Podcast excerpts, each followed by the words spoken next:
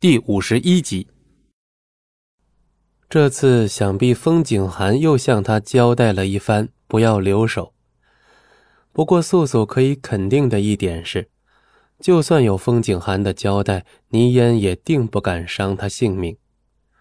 既然他师尊都要倪烟不给他留面子了，那他也没什么好顾忌的。雀月标忽地跃上半空，照亮了整片竹林。素素纵身一跃，握住悬浮在半空的雀月标，蓝色的光从他掌心生出，蓝光越来越强，射得倪烟睁不开眼。只一瞬间，雀月标化为长剑，在强烈的蓝光中穿行。下一秒。一声神器碰撞的脆亮声在蓝光中传出，泥烟化为长剑袭向素素的雀月镖，正被他的利刃狠狠地抵住，剑尖抵住了剑尖，毫不退让。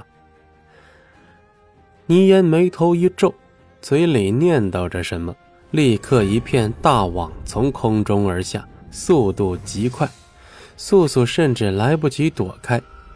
情急之下，素素连忙收回雀月镖，欲以剑破网。但就在雀月彪离开绝的一瞬间，倪烟已经再次出击。下一刻，竹林中安静了下来。出现的场景是由空中落下的网已经被素素用剑破开，不过倪烟的绝此刻正抵在素素的脖颈间。素素倒也不觉丢脸。将长剑变回雀月镖，收回腰间，语气并不沉重。姐姐赢了。倪烟也将绝收回，并无多言。素素并不想将雀月镖交出，不看倪烟。素素扭头看了看风景寒，本以为他会不高兴，但此刻风景寒却是向他微微一笑，眼中竟有赞许的神色。虽说是他让倪烟无需留守，不过师傅自然是希望自己徒弟艺高他人。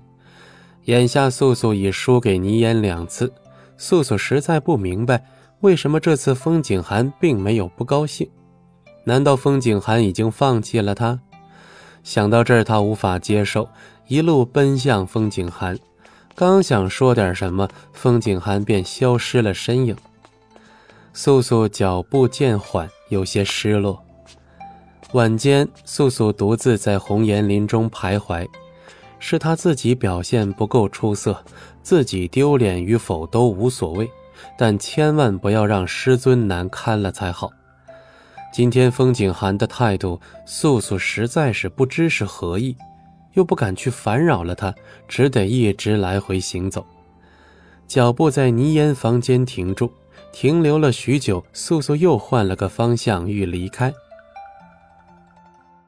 本集播讲完毕，感谢您的收听，我们精彩继续。